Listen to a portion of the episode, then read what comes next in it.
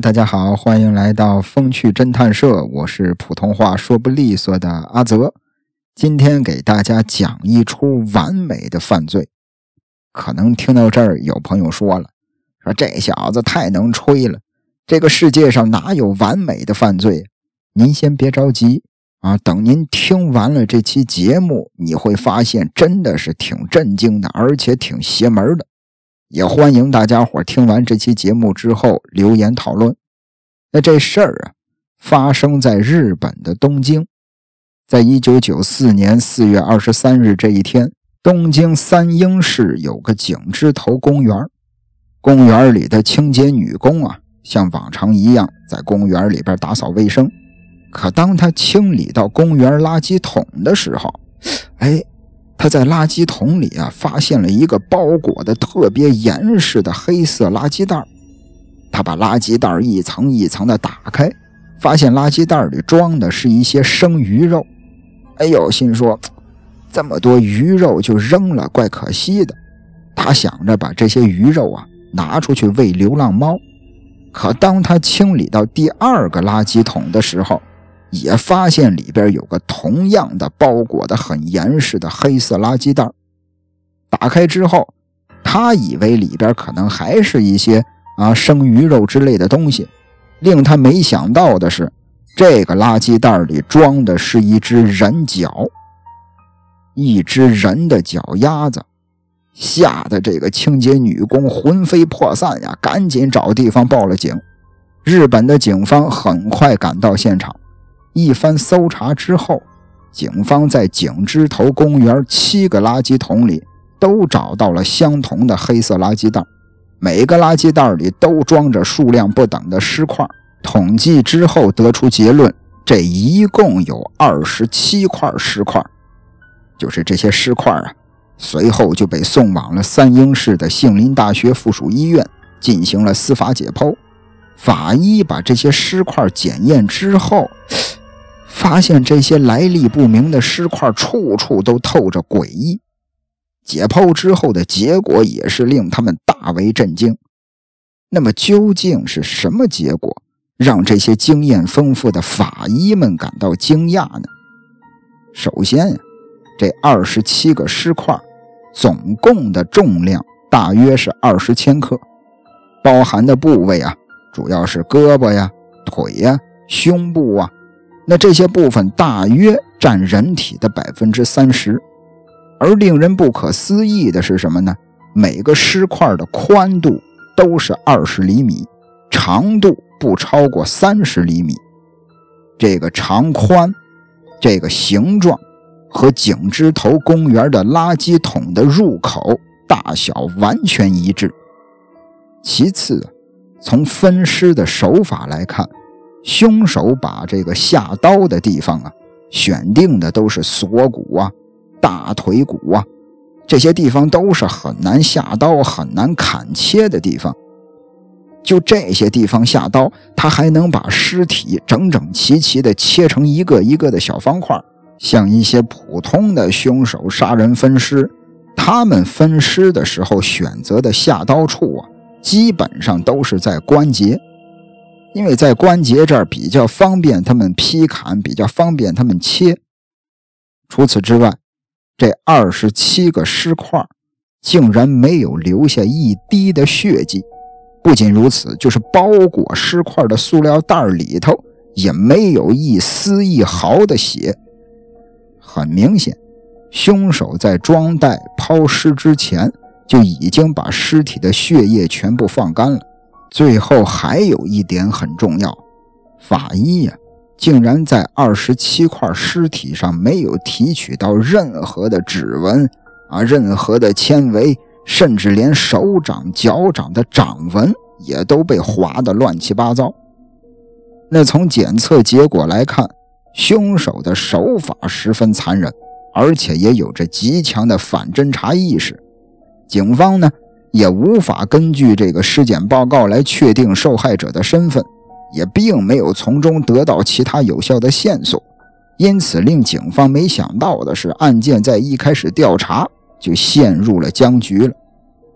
案发两天之后，也就是四月二十五日，有一个女士来警署报案了，啊，说她的丈夫名叫川村成一，失踪了。要说这个川村成一是一个建筑师，他在二十一号晚上跟朋友喝酒聚餐之后啊，至今都没回家。警方立刻赶到川村成一的家里，取走了他的衣物，进行了 DNA 的提取。那经过 DNA 比对，果然这个尸块与川村成一的 DNA 是一致的。那聊到这儿，警方在案发两天之后，终于确定了受害者的身份。那受害者身份确定之后。日本警方就开始围绕着川村成一展开了一系列的调查。咱刚才说了，这是一位工程师啊，一位建筑师。他平时啊可以说是品行端正，也从来没跟人结过仇、结过怨。生前呢，自己经营着一家建筑公司，公司的运营状况也是非常良好的。那川村的媳妇儿名叫贵子，贵子啊。已经怀上了川村成一的第二个孩子，那距离预产期还有几个月，他们俩还有一个大儿子，大儿子刚上小学，而川村的家人呢，也没有告诉这个川村的父亲川村的死讯，就告诉老爷子说你儿子被调到了国外工作了。案发前，也就是四月二十一日晚上，为了庆祝同事晋升。川村就和朋友们一块到酒馆去喝酒，喝完酒之后还去卡拉 OK 唱了歌，一直玩到当天晚上十一点多了才结束。最后大家在新宿站分开了。打这儿之后，川村就消失了。那根据警方的走访调查，很快的两条线索引起了警方的注意。首先，第一条有这个目击者反映啊。说，在四月二十日的晚上，也就是案发的前一晚，他是二十一号晚上喝酒唱歌失踪了吗？在二十号的晚上，差不多是十二点左右了，大半夜的，曾经啊，看见在吉祥寺车站附近有两个年轻的男子在殴打川村，但是这个线索很快就被他媳妇儿给否定了。川村的媳妇儿说。说这个川村当天晚上回家之后啊，也并没有受伤，啊，也并没有表现出任何的异常，啊，看他那个样啊，也不像是刚挨过打的样子。那住在井之头附近的村民说，说这个他们在二十一号晚上啊，曾经听到车祸的声音了，但是日本警方呢，也并没有接到过有关车祸的报警记录。日本警方通过一番调查之后，也没有取得有效的线索。那案件到了这儿，再次陷入了僵局。走访调查无果之后，警方又把目光放到了尸块上。那根据调查，川村的死亡时间应该是他们在新宿车站分开之后的八个小时后。那首先，咱可以假设啊，假设。川村属于这个车祸死亡，但是这个法医呢，对死者的骨骼进行了检测，从骨骼的破坏程度来看，死者生前并没有受到过猛烈的撞击，因此出了车祸了这事儿也被排除了。那会不会是被人毒杀的呢？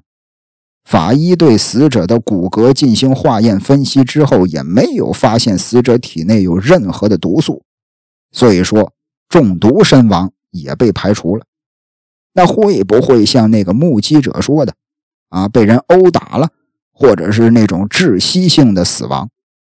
那尸块的血液是流干了，啊，也无法出现什么尸斑之类的，因此呢，也无法判断川村生前是不是受到过殴打，是不是窒息死亡。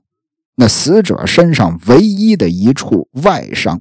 就是在他的肋骨下有一条割伤，但仅仅是出血的程度啊，就是这个割伤啊，相当于是轻轻的划了一刀，啊，只是出了点血的程度，肋骨也没断，而且这儿也不是致命伤。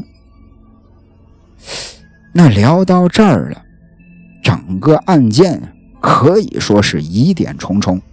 你首先，咱先说这个塑料袋包裹尸块的塑料袋一共套了四层，其中里面两层是用带有那种洞眼的那种半透明性质的塑料袋包裹的，外边的两层呢是不透明的黑色塑料袋。就是这种包装的手法，一般是出现在鱼市上用来装鱼的。这也是清洁工为什么最开始把这个塑料袋里边包的东西当成鱼肉了，因为这个海鲜市场上包鱼都是这种手法，里边两层半透明的那种塑料袋，外边两层黑色的塑料袋，这是第一个疑点。为什么会用这种手法来包尸块？除此之外，凶手把尸体的血液全部放得干干净净，排干尸体的血液。它是需要一定的空间和大量的水的。警方呢走访了吉祥寺附近的符合作案条件的工厂，也没有发现任何的疑点，可以说是一无所获。那还有第三个疑点，就是切割的手法。尸块咱刚才说了，被切得整整齐齐，切口的断面也是非常的平整，很明显。这是用专业的切割工具进行切割的，警方呢也很快的就判断出来，切割的工具啊是木工的推台锯，就是这种工具其实是比较占地方的，而且它切割的时候噪音很大，一般的家庭里啊是很少会使用这种工具的，而且就在家里边行凶，无论是白天还是晚上。切割产生的巨大噪音都会让邻居啊、街坊四邻的产生怀疑，因此从基本上就可以排除了凶手是在自己家里作案的可能。这是第三个疑点。第四个疑点，从这个川村成一最后一次出现到尸块被发现，中间间隔了三十个小时。这三十个小时之内。凶手要将川村杀害，并且进行专业的分尸、抛尸这一系列的操作，仅靠一个人是很难完成的。而且根据尸块的切割手法分析，这至少是两到三个人合作完成了分尸。也就是说，川村的死亡是团伙作案。那如果是这样，说实在的，案件又变得复杂了。那走访的这几条线索都被一一排除之后，警方随后呢就没有再获得过有效的线索了，案件就是进入了死胡同。那这起案件也就成了一个未解的悬案。那这起事件在当时的日本引起了广泛的讨论和猜测呀，啊，其中有三种可能性在当年是非常流行的。首先来说，啊，第一种可能性。就是车祸肇事。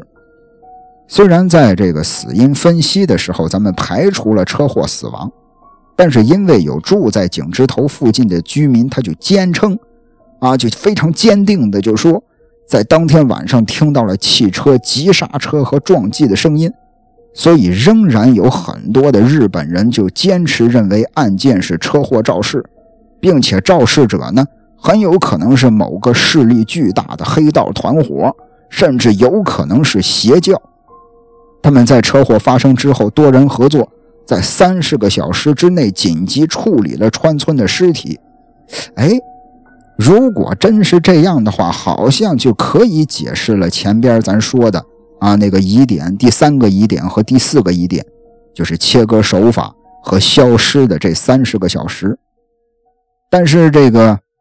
持车祸后处理尸体这种看法的人虽然说不在少数吧，但是说实在的，我觉得这个说法经不起推敲。首先，根据尸检报告，尸体没有明显的严重的外伤。其次呢，这二十七个尸块，它的重量啊是占人体的三分之一的。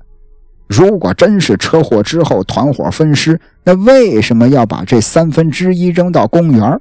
而不是一块处理掉呢？而且后来的调查里，警方也没有在其他的地方发现新的尸块。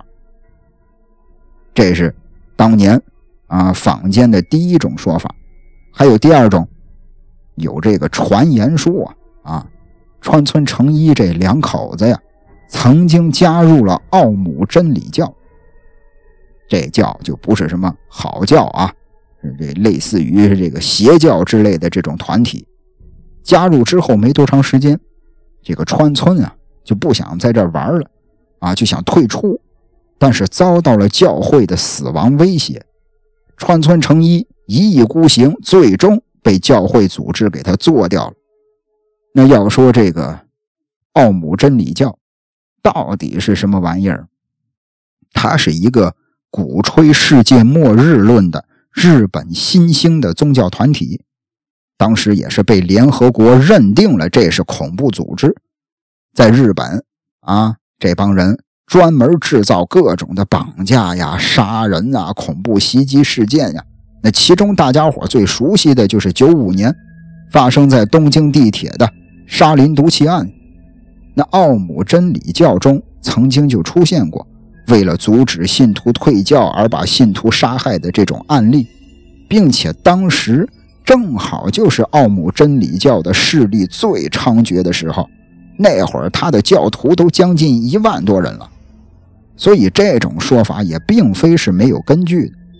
但是，在随后警方的调查中，哎，警方也并没有在川村家里发现与这个奥姆真理教有关的事物。同时呢，川村的家人也否认了加入邪教的这个说法。一九九五年之后，东京地铁沙林毒气案发生之后，日本警方逮捕了奥姆真理教的创始人，叫麻原彰晃。在对这个奥姆真理教随后的调查中，也并没有发现这个教里边有川村成一加入的这个线索。这是坊间的第二种猜测。还有一种猜测，这种猜测跟大家说，这更有意思。说什么呢？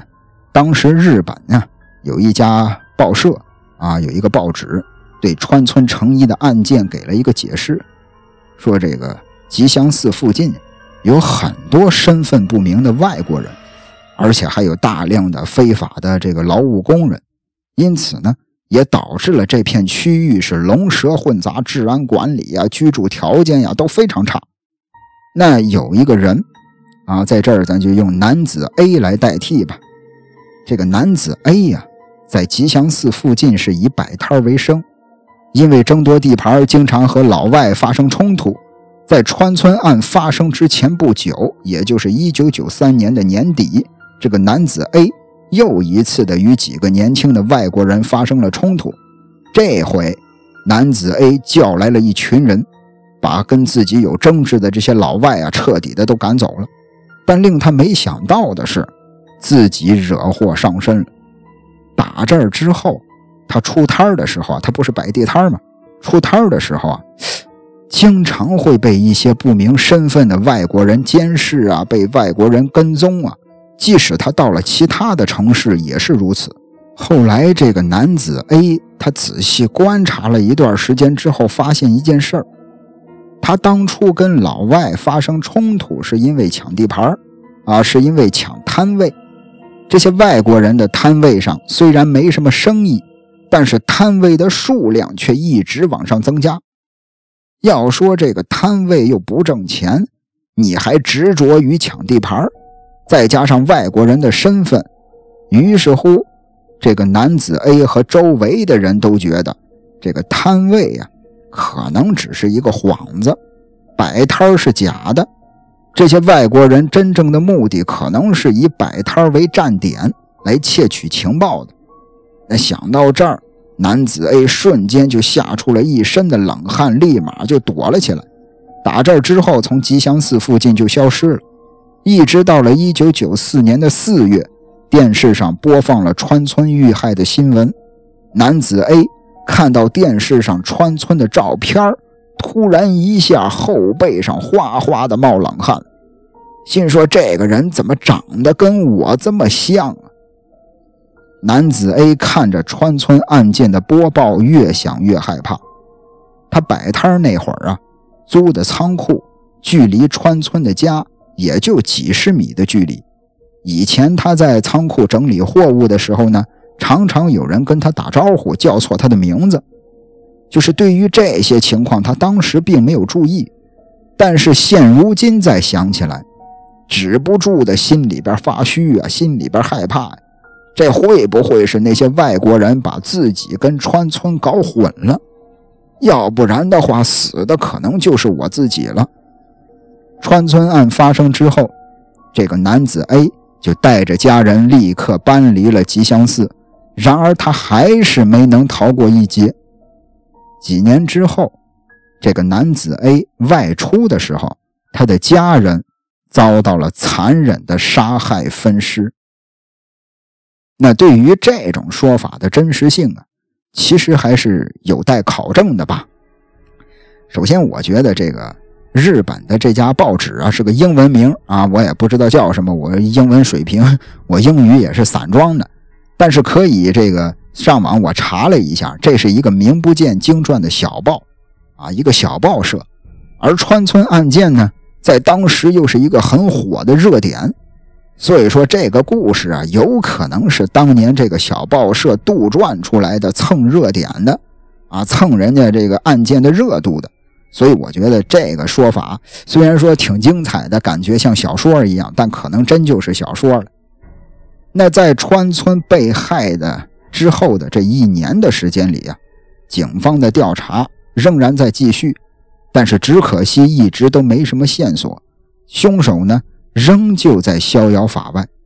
一年之后，川村的妻子贵子带着孩子搬到了另一个城市，嫁给了他的高中同学。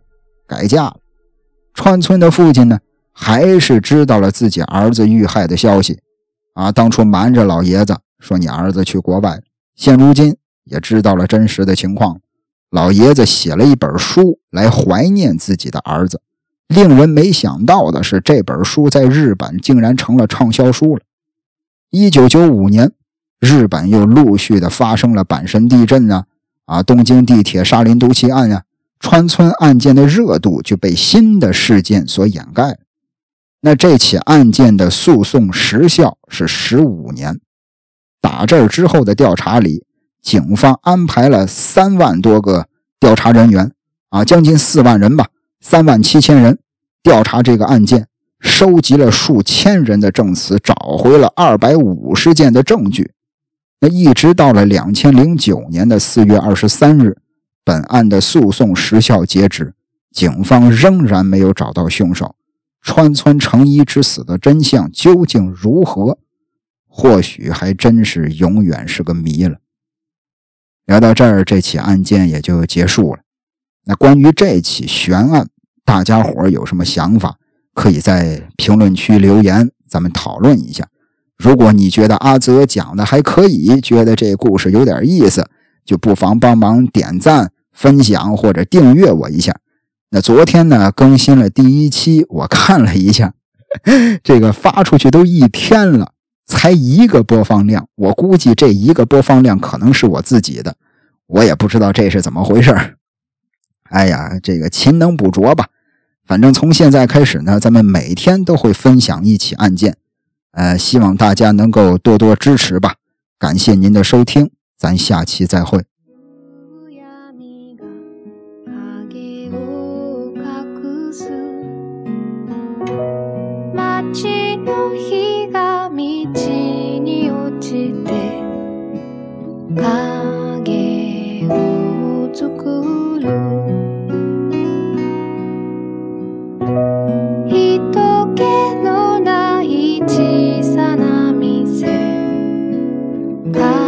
する